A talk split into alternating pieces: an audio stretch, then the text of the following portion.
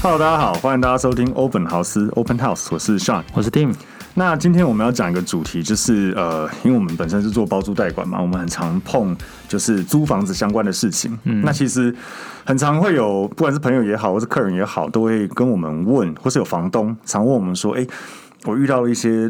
租房子的纠纷，嗯，好要怎么处理？”那租房纠纷其实千百种啦，但是我们今天有整理起来，大概最常见的几种。呃，租房子之间常常遇到的纠纷，那我们可以针对我们有遇过的，那我们怎么处理，以及我们在专业上或是我们建议要怎么做。嗯，好、那直接切入正题哦。其实租房子，我觉得大家最常遇到或是最担心的，尤其是房东端，大概最常遇到或担心就是不所缴谓的租金啊对，不缴租金。今天如果房客跟你租了房子之后，结果到第二个月、第三个月开始不缴租金，到底该怎么办？嗯，对，我们可以 Tim 分享一下，我们其实有遇过了，通常对首先就是呃有两个月押金嘛，对，对，那通常在两个月押金期间，屋主就会持续的去催讨，看能不能请房客缴。那遇到的状况通常就是要么避不见面，要么千百种理由，一直推脱之类的，然后会问你能不能押金先抵租金啊，抵到刚好退啊之类。对，那我们实务上当然都是完全不行嘛，因为押金是押金，租金是租金啊。对，这种本来它的存在的意义就是不一样的。对，嗯，对，那所以要去呃持续的找房客跟他沟通。那以一般我们处理的方式来说，当然就是找人嘛，堵人嘛，就只一直找他，一直找他，一直堵他，嗯，来去看有没有办法请他呃正常的缴纳租金。对，那以法律上来说，真的遇到这样子的状况，我记得现在租赁法规，首先你要给他扣完两个月的押金，对，就是现在的规定是，假设譬如说你有付两个月押金，因为现在的法规是规定说房客有欠缴两个月，那欠缴两个月以后再再。用他所付的押金的数字去再抵扣掉，结束这个等于抵完，抵完押金呢？对，欠缴两个月又抵完押金之后，嗯，呃，才可以有下一步的去动作。那以两个月押金来讲，其实就是四个月了。对我欠了两个月，然后我有两个月押金抵扣掉，四个对月之后，我才能开始有一些动作。才能够去寄一些存证信函啊，然后诉讼啊。对，而且说真的，存证信函也没什么用了，嗯，就讯息，其实存证信函的效力跟传赖是对差啊不多的。就是跟你说，哎我要告你了，你再不对你再不付钱给我，对对，所以其实是呃没什么意义。嗯，那很很多人听到这个，尤其是房东听到这个，会讲说：“我靠，妈的嘞！ 就是我要给房客欠了四个月，我才可以开始有什么动作。”对啊，那呃，这边必须先讲了，因为法规毕竟台湾的租赁法规相对是比较保障承租方了，对坦白讲是这样。那是嗯这当然有它的原因啦，就是承租方以政府的认定，相对于大家屋都主觉得没对有房子的人是弱势。相对经济弱势，对，所以它法规上会比较保障。那当然，像我们自己有遇过，嗯，我们做那么久，大概遇过两两个是真的欠缴租金比较严重的。嗯，那那个时候我们其实做法，第一个就是，就像 Tim 嗯讲，就是堵人，每天晚上去堵人，对对，每天去堵人，然后写信封，就写信啊，然后写说要怎么要怎么样怎么样塞信封、塞门缝啊什么的，然后一直对去堵他。甚至后来有一次有一起，那时候一个女生住在我们科技大楼那边，然后她就一直避不见面嘛，消失，讯息不回，电话不接，好像也没有回去住处，因为我们去堵了几次没遇到都不人，在都不在家。对，然后后来我们就只能杀了他的户籍地，就他因为我们会留身份证的影本嘛，嗯对就杀了户籍地，要去去敲找门家人对，然后那时候找到家人，好像是他的远远亲，对怎么他户籍借放他的亲戚家亲戚这样家？子对。不过找完他，我们那天回去，他不知道为什么就出现了。对，对啊就是因为我记得也是社会新鲜人啦，我们有对告知他，就是再不出现，那我们就该走的法律途径，我们就对，会就去走简。讯嘛，简讯有点算是告诫他啦明确告知，啊告诫他，所以他后来就是我们遇到他的时候，他是有点想要连夜搬走的感觉对，对。大概就是这种处理方式，然后其他的就是赌一赌，赌到后来他真的接电话，然后约到外面，对啊，大家就是把沟通啊，对价就是欠的钱讲清楚，限期搬迁，对合约就是如果房客真的有愿意跟你见面，就是大家合约拿出来写清楚。改改清楚，说啊，那你到就到什么时候，合约就到什么时候，类嗯似这样子。那说真的啦，如果呃真的要很有保障，房客就是这个欠租金的问题，其实就是公证合对啊约了，。你合约就去公证，嗯，公证合约然后绑强制执行，对，你绑强制执行的话，真的房客开始不缴租金，法院才有这个呃执行力，他可以去帮你强制执行房房东呃房客这边要去透过他的，譬如说呃收入啊、薪水那些去扣除，对啊给你他该给你的钱。应该说，因为以一般的签的租赁契约都算是私约啦，对对，啊那所谓的公证合约的效益，就是说，呃，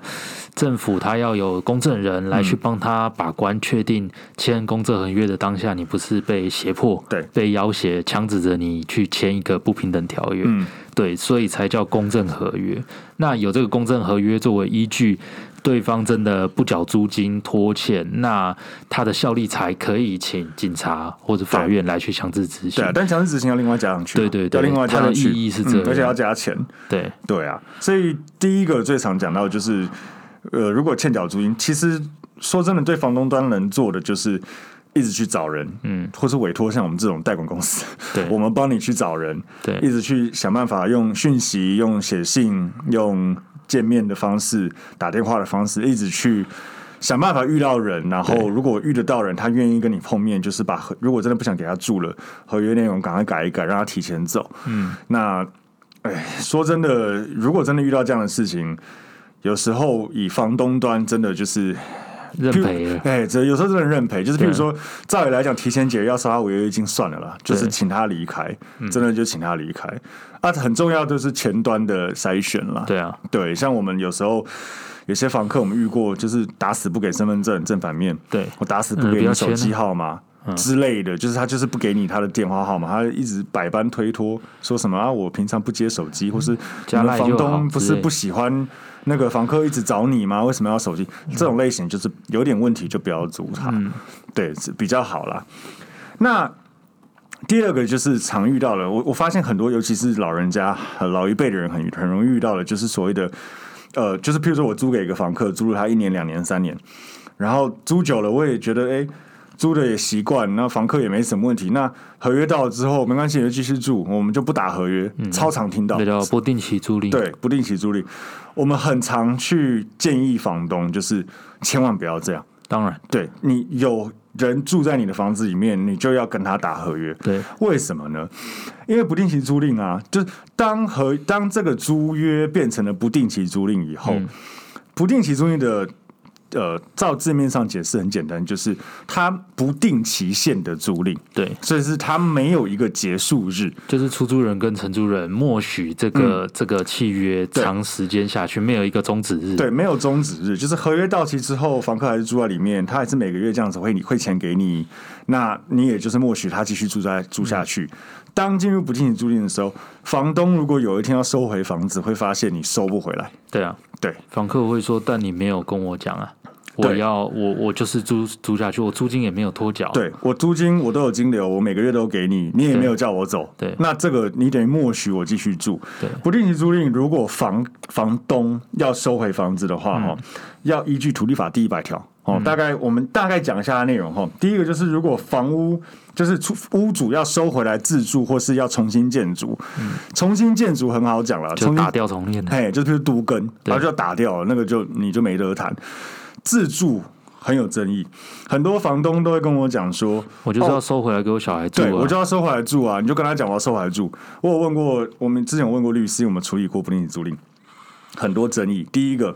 如果你的出租房子是那种分租套房，嗯，就是一间隔成五六间套房，这种通常你用收呃收回自住这一招，嗯，有时候不被认可，因为你这个很明显就是出租的案子，对第二个他会去看，如果说你房东你有很多房子，对你也不住行在别的地方，你说我要收回自住，很多他不会认，就是你没有必要性，一定只没有必要收性回这一嗯间、对对所以光这一条，很多屋主会以为可以是不行的哈。那第二个，譬如说像如果房呃租客他有，譬如说欠缴租金，嗯或是他有违约，所谓的违约，他可能有擅自转租给其他人，对之类，就是他有违约行为，对这样子就可以可以可以排请他除。走。对，但在这些情况没有发生的情，就是他还是正常缴租金，他也没有违约，他也自己住在里面，这样的情况发生的话，你其实很难赶他走。对啊，对，所以也是要去跟他商量。啊对，遇到的时候怎么办呢？嗯，我们遇过几个嘛。第一，我们那时候前几年有遇过一个是，我记得那时候是我们还约他出来，对然后我们还带录音笔，对因为那个时候我们是 那是律师教我们的啊，就是说你要去引导他。呃，让他讲出来说，哦，当初我们有讲好我们要住到什么时候。举例来讲，他那时候可能合约是到二月，对但他跟房东讲好说，我可不可以住到明年八月？那对房东也同意，啊，也对没有打租期。对，那后来他后又来变成不定期，他又继续，想住下去，对那你就变成说，你见面的时候引导他说，哎、你是不是谁谁谁？啊，当初你是不是有跟房东讲好说，呃，住到什么一零什么一一百一十年八月底，对吗？这样子嗯对哦，对啊。那既然这样，那为什么现在就是要引导他讲出来说，这是对有定期限的，是才比较能够排除。而且这个实际上真的会不会认？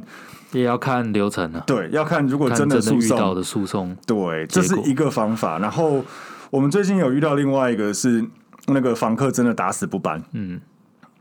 只有一招诉讼。对，而且还是对二房东跟他打合呃约，，他那个有点复杂，他是二房东当初跟他打合约，对那二房东后来跟大房东已经解除契约租期关系，到了，所以其实，在法律上，房客的呃合约关系是对二房东，不是对大房东。对可是他还是住在大房东的房子里面，对啊所，以大房东要请他走，他还是有权利继续住，而且他房客他租金还是照常有缴。对对，所以遇到这种不定期租赁，我只能说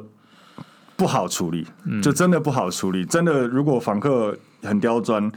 可能只能走诉讼这一条，对啊，他我觉得他比不缴租金更难处理，呃，更难处理的多。对对，因为他是正常缴啊，我对啊就是住在里面啊，这样子。对，所以。呃，就奉劝各位，如果有在听的房东啦，就是你可千千能万父万母啦，我讲自己对好了，我自己的妈妈有房子出租给房客，在我进这一行之前，她也都没有跟人家嗯去完成后续的续约。对啊我们之后才辅导他，一定要跟房客签好日期，对，对，不管他然什么住了十年了对啊再熟什么的，不管你就是把合约打得清清楚楚，我们是就是到什么时候没关系，到了我们再去续改一个日期，对很快，对但就是不要不打合约，对啊，对，很容易出问题，很难处理。那再来很长，我听到人家讲，就是到底修缮问题，嗯到底哪些东西，呃，房客该修或是房东该修？对，对，以正常现在的租赁专法里面规定的项目啊，除非有特别另外约定，不然正常来讲是所有附属设备只要自然使用情况下损毁，屋主都要修了。嗯，对，讲这样子比较呃按法条。简单来讲，就是如果房子出租给你，连灯泡坏掉了，其实应该屋主要修。法规上规定法其实规是上这样其实是对规定到哦这，但是它会有一这个样条，就是关于说所谓的一般的租赁习惯啦。对对，所以呃，如果今天你的房东说没灯泡坏了你自己修，也也也没有真的违法啦。对，他就就是嗯双方只要一开始有讲好，举例来说，房东觉得说，哎，一些该基本消耗品，对，对，那希望你房客之后自行负担，嗯像灯泡，嗯或者是呃，我想得到一些莲蓬头好了，嗯或者是一些简单的水电马池桶阻塞，对对之类对，的这些零件的设备，嗯，那如果遇到房东希望你自己处理，只要你 OK，其实双方合意就好。对，没有到违法，对没有到违法，它就是等于双方习惯对哦合意好就可以。通常大原则就是。像刚刚 Tim 讲的，就是房东付给你的东西，包括房子本体漏水、壁癌啊、对墙壁裂掉啊，呃，诸如此类，这个当然屋主要处嗯理。那如果他当初付给你的附属品，冷气啊，自己吹一吹不冷，呃热、水器自己用一用不热，嗯对自然损坏的情况下，屋主要处理。对但如果是譬如说不当使用，对也乱弄，或是说很明显的是外部受力对坏掉，是那他如果可以真的可以举证自己弄，基本上当然是访客要出。对，大概原则是大概这样原则是这样，因为我很常看到那种租屋社团上很多房东在问说什么啊，这个坏那个坏了对，到底我就是我我是该我修还是该房客修之类的，对，所以给大家参考一下，大原则是这样，然后。现在新的法呃最新版的租租约啊，后面的附件其实有一个就是承修租缮人责任对修缮责任的范围。嗯，如果真的大家对于这一块非常嗯的惧怕，那就是双方沟通好，在那里要写清楚。写清楚上面什么东西是房客修，什么东西是房东修，会对比较好啦。最常看到租屋社团可能就是什么冷气坏了，嗯冷气坏冷气了，滴水，对，嗯那要怎么办？对，那这个就是希望大家好好的跟房东沟通，嗯看看，因为冷气这种固定物哦，理论上屋主觉得他他呃，就是房客们会觉得屋主要修，但是很多屋主觉得我给你的说都好的，对对啊啊，你你吹到坏掉了，为什么不是你去我最修？常听到房东就是说啊，我当初给你一只好了，为什么吹一吹就就就就不冷了？之类的，对这个应该是你的问题。对对啊，我还是再次呼吁啦，就是正常使用，对房客也是正常吹，每天开机关机，他也没干嘛对，就坏了。这个说真的不能怪房客了。以我们的经验，我会觉得啦，就是举例来说，真的，呃，以空调来讲，太脏了，导致吹的不冷，嗯或者是风很小之不是类当的。初他冷媒可能本来就有一点在漏，对对对慢慢漏，慢慢漏，漏掉了，不冷了。对对啊，这个但不我觉能得怪以房客以啊。对，但是以冷媒来说，我觉得这个可以请屋主灌了。但对你如果说长期使用太脏或者怎样，你身为房客，你想继续租下去，那就自己花钱请人洗一下，对啦，对是啦，是也合理的啦嗯。，就是我们刚才前面讲，就是在正常使用下的一些耗损，对耗损的情况，其实房东。呃，大家可以协调了，耗损对是可以叫房客出，但是如果是真的不能用了或什么，那个本来就是房东要处理啦。对，对，那再来，我很常被问到，就是像以前我住过一个地方，那个房东要修东西就自己开门进去之类的，那很多这种啊，超对屌的，尤其是一些老人家，好像比对较就觉得、啊、反正我家嘛，我觉得对虽然是我租给你的房子，但 这毕竟是我的房子啊对，有要修东西，他也没有跟你讲，他自己开门真，的，我到最近还听到有带看的房客这样子讲。真的、哦，对，就是房东要带房东看就，直接进来，嗯，对，对然后房客们傻爆眼，对对这个很多很常被问，这个到底可不可以？当然不可以，嗯， 对，绝对不行。请就是如果有在听的，不管是房客或房东也好，一定要记得，只要你房子租给别人了，合约打下去，你就不能随意进出。你对啊不能说因为房子是你的，对，那即便是你在用，可是房子是我的，所以我随时可以进出，没有啊绝对违法嗯你。出租就是把这个房子的对使用权出租给人家了，绝对违法，不管你怎么样，都绝绝对对违法。对对你只要未告知、未经房客的同意对擅自进出的话，就算哦闯民宅，我管你是不是对屋主，对，对基本上有可能要关的。对啊如果他告你的话，是有可能要关的。对所以，就算是要修东西，或是譬如说呃房子，譬如说你想卖或对怎么样要带看，都不管你，对你一定要房客告知约一嗯下，一定要房客同意说，哎、什么时候可以来？哦对，然后我可以开自己开门吗？你 OK 吗？啊，对方说 OK，没关系，我不在家，你自己钥匙开门。对只有得到这样的允诺的时候，你才可以开，否当则然绝对是违法的。然后大家房东们，尤其是可能家家里有些长辈房东，对。一定要告知，否则不要不小心触法。这就跟呃回过去前面，如果房客不缴租金，你能不能去断水断电、哦一样不对行？强制罪啊，对，嗯，这就是强制罪。呃，还有换锁啊，我们对很常听到那个那个什么，就是有人说，呃，如果房客不缴租金，对那我就把他的门锁换掉门锁换掉，不行，把水电停掉哎，不行，行。不行，因为坦白讲，这几招我们都想过，对因为我们有遇过。坦白讲，做这个行业那么久，是真的有时候会遇到那种房客有点问题，对然后不缴租金或干嘛，各种拖欠理由，然后各种方式，我们都有问过律师，嗯，哦，这可不可以这样对付他，可不可以那样对付他，大部分都是不行的，对对，所以我只能说前端筛选很重要啦。嗯对，那、啊、除此之外，其实当然也有人会问到所谓的，好，那既然房东可不不能随意进出我的房子，那我是房客，我可不可以自己在未告知房东的情况下我换锁？理论上可以。对，哦，这边给大家解答，理论上是可以的，嗯，但是以嗯。因为租房这种事情，其实任何东西都这样，就是有法规面跟实物面。食物面对还是礼貌告知一下。对，实物面建议还是跟房东我讲一下，说我要换锁可以吗？对啊，房东说没关系，没意见啊，你换啊。对那你再换，尽量不要呃擅自换，因为我觉得这就是所谓的，就像修东西也一样，嗯冷气自己挂了，对啊，你就自己找人来修。对啊！你在修完才跟房东讲说，哎、我修了那个冷气，我帮你换一台新的，三万块。对啊，他已经炸掉了。对我就是为什么我要买单？对，就是实际上房冷气如果自然损坏，它要修。对问题是你没有告知他，然后你就自己，譬如说啦，冷本来他被给你一个窗型冷气坏了，对，你就自己擅换一台自分离式，买一个变频大。金变频冷暖的，对这个。我觉得房东真的遇到他不会忍，对啊，对，就是他原本的冷气整了一一万块，来给他换个十万块的，然后你就要他出是不行的。所以实物上啊，大家在租房子如果遇到像这样的事情，房客建议就要跟房东讲好说，哎、我修东西可不可以？哦，是这东西坏我可不可以自己找人家修？OK 吗？价格多少可以吗、o 嗯 k 就修啊。他如果要你出钱不合理，你就让他知道这个东西应该是房东要出，对但是不要擅自找人家来修，然后直接跟他报价，对啊，我觉得这样比较不礼貌了。超级不礼貌。对，啊，换锁也是。哦对那、相对的，房东这边就是如果要开门什么，千万除了不礼貌之余也违法。对所以一定要让房客知道说，好，我要开门，OK 嘛？这样子，对，大概是这些东西。那以上大概就总结了，呃，我们最常遇到的这种租屋纠纷，也最嗯常看到其他人在问的租屋纠纷。对那呃，如果说我们这一集有什么没有讲到的租屋纠纷，也一样，欢迎大家在底下留言哦。如果有什么问题，诶，我遇到房东怎么样，我遇到房客怎么样，我要怎么处理？好、好的问题，我们很有兴趣，我们就会拍一集，呃，就录一集啦，来解答对。那我们今天的 podcast 就到这边，谢谢大家，谢谢，拜拜拜